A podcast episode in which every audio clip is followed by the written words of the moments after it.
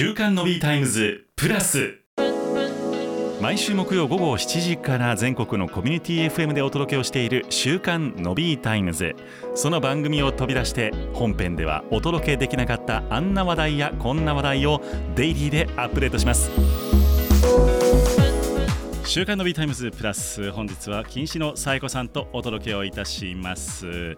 エンタメプラスのコーナーでございます。サエ子さん今日もよろしくお願いします。どんなに困難でくじけそうでもはい。信じることさ必ずはい。最後に愛は勝つ。OK ふー。あの経済情報バラエティ番組ですなんで一緒に歌ってくれへんのかなっていつ入ってくるかなのびさんって思って。ズーム合わへんやん。合わへん。合わへん。ちそう。ょっとタイムラグ入るからね。そうそう。うん、私一人で今こう手をウェーブしてましたからねこうやっあすごい。ちゃんと完璧にマスターしてるやんそこも、ていやそうそうですよ。みんなこれを歌わないと今日はね。そうやな、まあ別にめでたい話じゃないですけども悲しい話ですけどもいねやーでも亡くならはったねカンさん。カンカンさんがね12月16日61歳でご逝去ですって。11月。ですね、あごめんなさい。ちょっと息急いでますね、私がね。ね。11月16日にね。ごめんなさい。いやーでもなんかちょっと悲しいというか寂しいですね。まあ本当に何やろうもう僕にとっては人生で最初に経験したぐらいのヒットソングみたいなそんな感じやわ。あそうそうそう。あのフジテレビのくにちゃんの山田かつてないテレビでそうそう「愛はチキンカツ」って歌ってたじゃないですか。あった。どんなにこんにゃくでくじけそうめんってやつ。あった。最後にチキンカツね。最後にチキンカツってもうめっちゃ好きだったんですよね。そうだよねうん。いやーでもそっから今30年40年近く？でしょ？そっかそんなに近く経ったのか。いやーなんかだからちょっとご逝去のニュース見た時に、うん。あーなんかここ最近どんどんどんどん自分が親しんできた方々亡くなっていくけど、うん。あーどんどんどんどん自分のなんかキラキラした時代が一個幕を引いていくんやなって思ねってちょっとね切ない気持ちになりましたね。でもまだお若かったよねいや早いですよね。61ですよ。61でしょ？ここからでしうょ、んうん、なんかここからねね。ご意見番としてねいろいろ。ご意見番みんなご意見番になるわけじゃないけれどもね。いや でも私あの生前ねあの菅さんについて、うん。あのブログとかあんまり見てなかったんですけど、うん。今回いろんなニュース見てたら、うん。あの菅さんの、えっと文章とか言葉っていうのが、うんあすごく優しくて柔らかい人なんやなっていうのがすごい伝わってくるうん。エピソードばっかりで。でなんかその中であの菅さんってキャリーパミュパミュじゃん。キャリーパミュパミュさんが好きらしいんです2よ回目も言えてなかった。言えへん。キャリーパミュキャパミュ。リーパミュパミュ。キャリーパミュパミュさんがね。言えへん。どうしよう。キャリーキャリーでいいかな。キャリーキさんがャリーさん好きキャリーさんのファンなんですって。うんねキャリーさんと同じようなサインに変えるって言って、はいはい。キャリーさんが普通にプライベートでいるところに、うん。わーって声かけに行って、僕のサインねこんな風に変えたいんですいいですかって言ってご本人に許諾得たらしいんですよ、うん、だからある時からあのカンさんのサインはうん。キャリーさんとお揃いみたいになってるらしいんです、い よっぽど好きやったんやねじゃやもうめっちゃ可愛くないですか？あかわいいいやいい話やなと思って。なんかそういうこうちょっとしたほっこりエピソードがあるといいよね。いいですね。ちょっと僕も戦略的にそういうの作っていこうと思うわ。いや全然戦略してたらほっこりせえへんこれ 私なんかで言いますよ。じゃああ彼は全部戦略でねーっていうねエピソードで。そういうのがほんまに乗るからなもう。もうね本当困にいやーいやいい話やなという感じでした。ね残念ですけども菅さんは。はい寂しいですね。はい。うん。まあそういう感じで。なんか今日はのびさんから聞きたいことがあるって聞いたんですけども。もう山盛りですよ。いつもわさえこちゃんに聞きたいことが山盛りあるわけですよのびは。なんだなんだなんだなんあのさだ僕一冊本出したじゃないですかはいはいはい。出されましたね、はい。まああのーそこそこ売れてまあ田園調布に家が建つぐらいの収入はあったんですけど、うん。うんうんうんうんうん。ごめんごめんごめんごめん。ごめんうんうんうん。田園調布に人の住む家とは言ってないからねああなるほどね、はいはいはい。うんうん。何かが済むかもしれない、ね、何かがあるわけ。何を言ってますやのびさん。それでうんうんうん。いやもうそろそろもう一冊ぐらい出して、まあ、次はねあの日経新聞にこう広告が載るぐらいの売り上げに行きたいなとは思っとるわけですよ。いなるほど。だから今からちょっとすごい面白い本を書きた書くんですけどうんうん。これ完成した時にさはいはい。要はあのー最高お様のような素晴らしき、うん。えー美しき編集者のところにね 持って行って出してくださいと、うんうん。僕は本を書書いたんですと。はい。いう感じでこう持ち込むのっていうのはありなんでしょうか？っていうことです。もうね最近めっちゃ最近じゃないな。もうずっとこの質問いろんなとこからされるんですすよるでね。うん。実際企画書とか、うん。その原稿を私に託す人結構いらっしゃって、うん。はいはい。ねこれ答えは、ものによるとしか言いようがなくってですね。ははい。私も何何人かその持ち込まれた企画書あ。を、うん。あここかなっていうところに渡したってことは何回か過去にあるんですけあど渡してはくれるんやでも実際。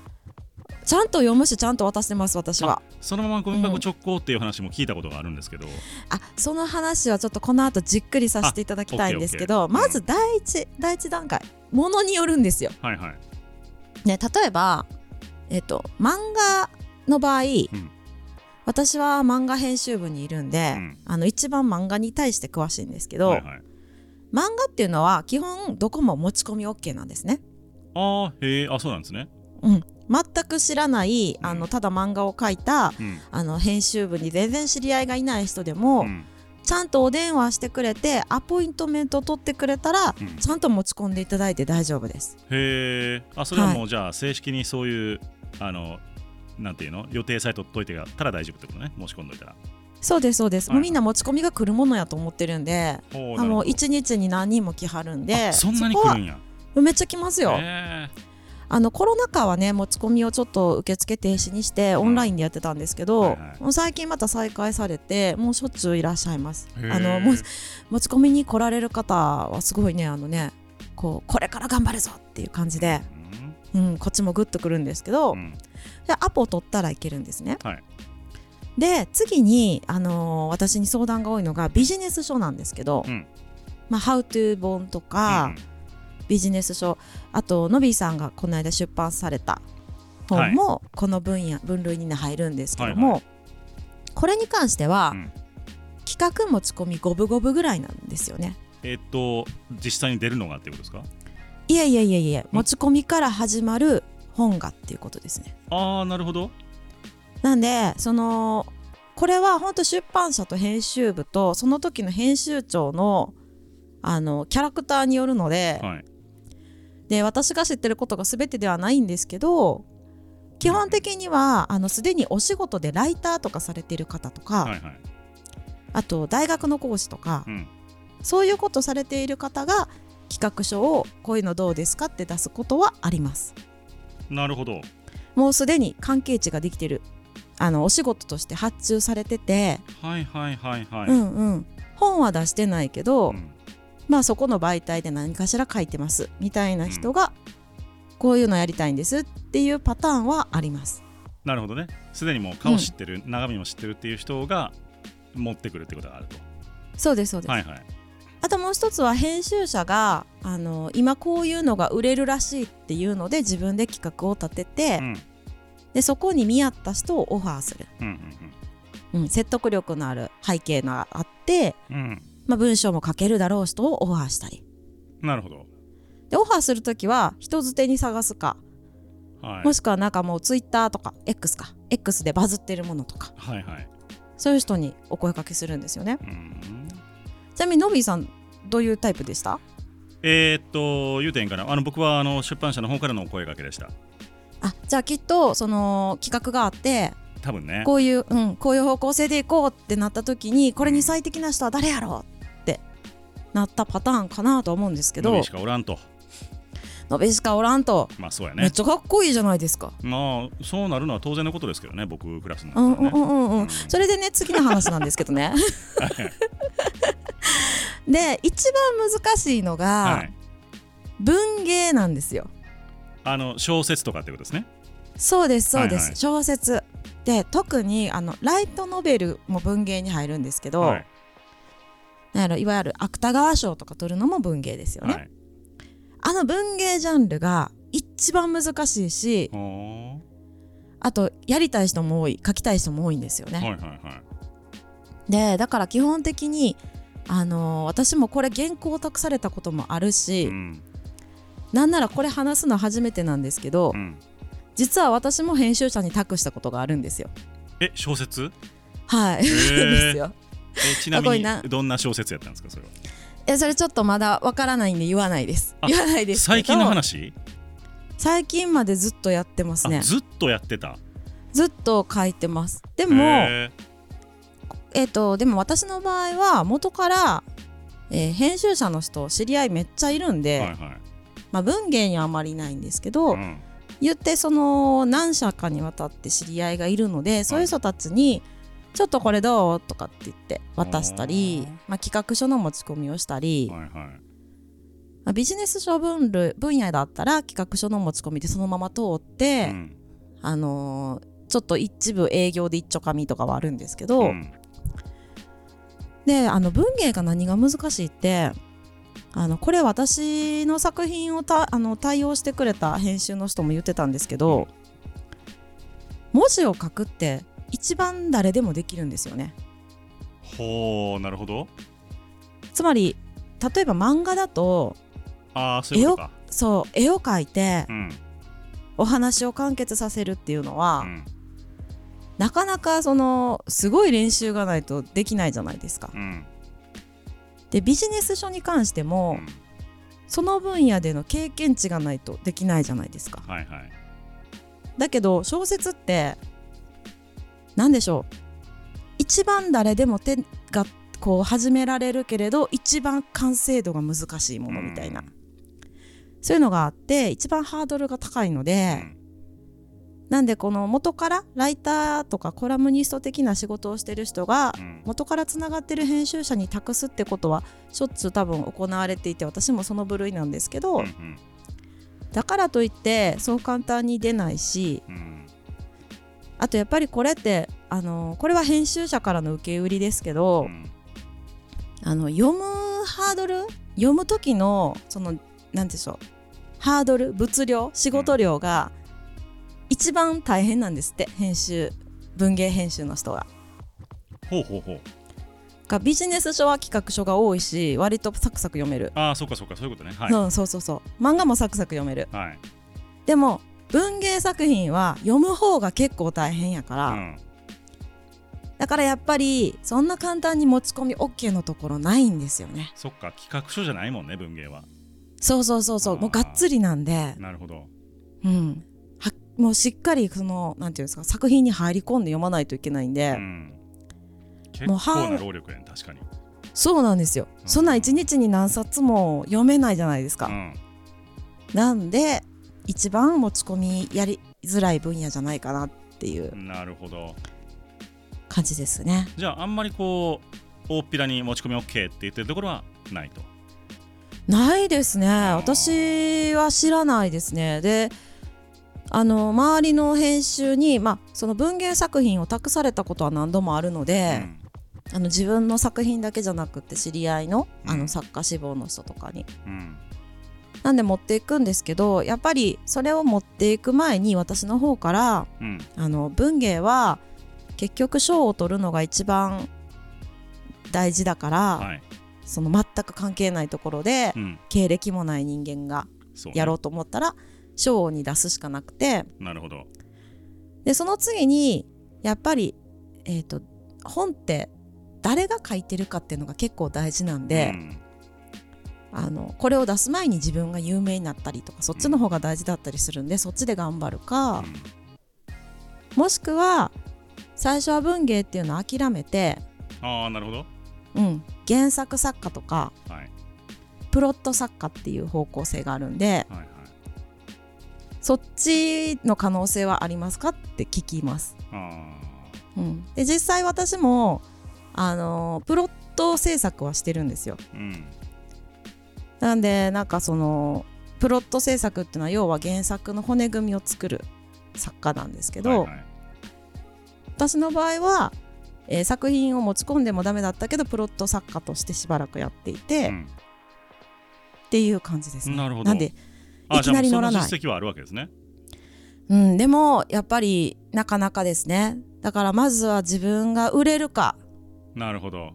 賞に出すほどのレベルのものを書き切るかうんっていうことらしいんですけど、うん。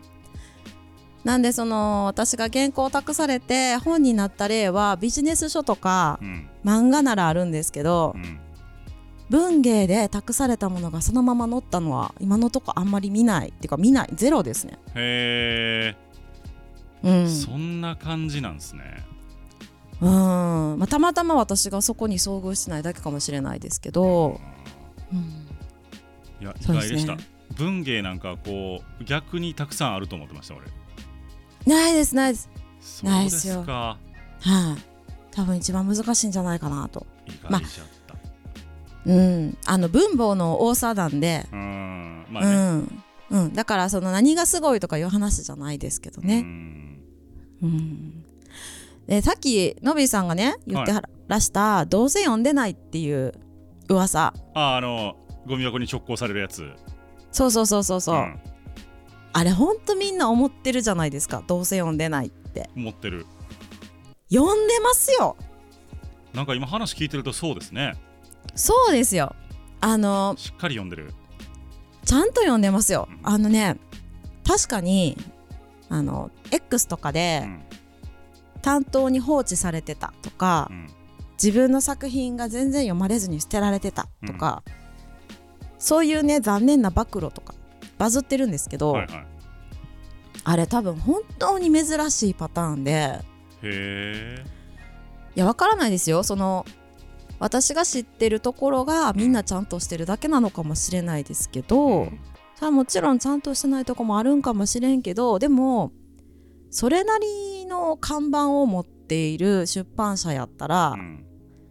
そんな作家へのリスペリスペクトがないと成り立たないお仕事なんで、うん。読まないなんてないです。ね。うん。じゃあよっぽどこう筋の悪い会社に当たってしまったか、うん。あるいはなんか持った持っていった時の態度がどうしようもなかったかみたいな。うん、なねあの読むの辛いなっていうぐらい、うん。そのねこうなんていうんですか応募ルールに従ってないとかね。あなんかそういうハードルを感じる原稿はきっとあるんだと思いますけーど、うん。でもそれでも相当読んでますよね。なんかあのー賞の時期とかうん。読む全員で読む編集部とか、うん。あの係の人だけが読む編集部ってそれはいろんなとこでバラバラなんですけど、うん。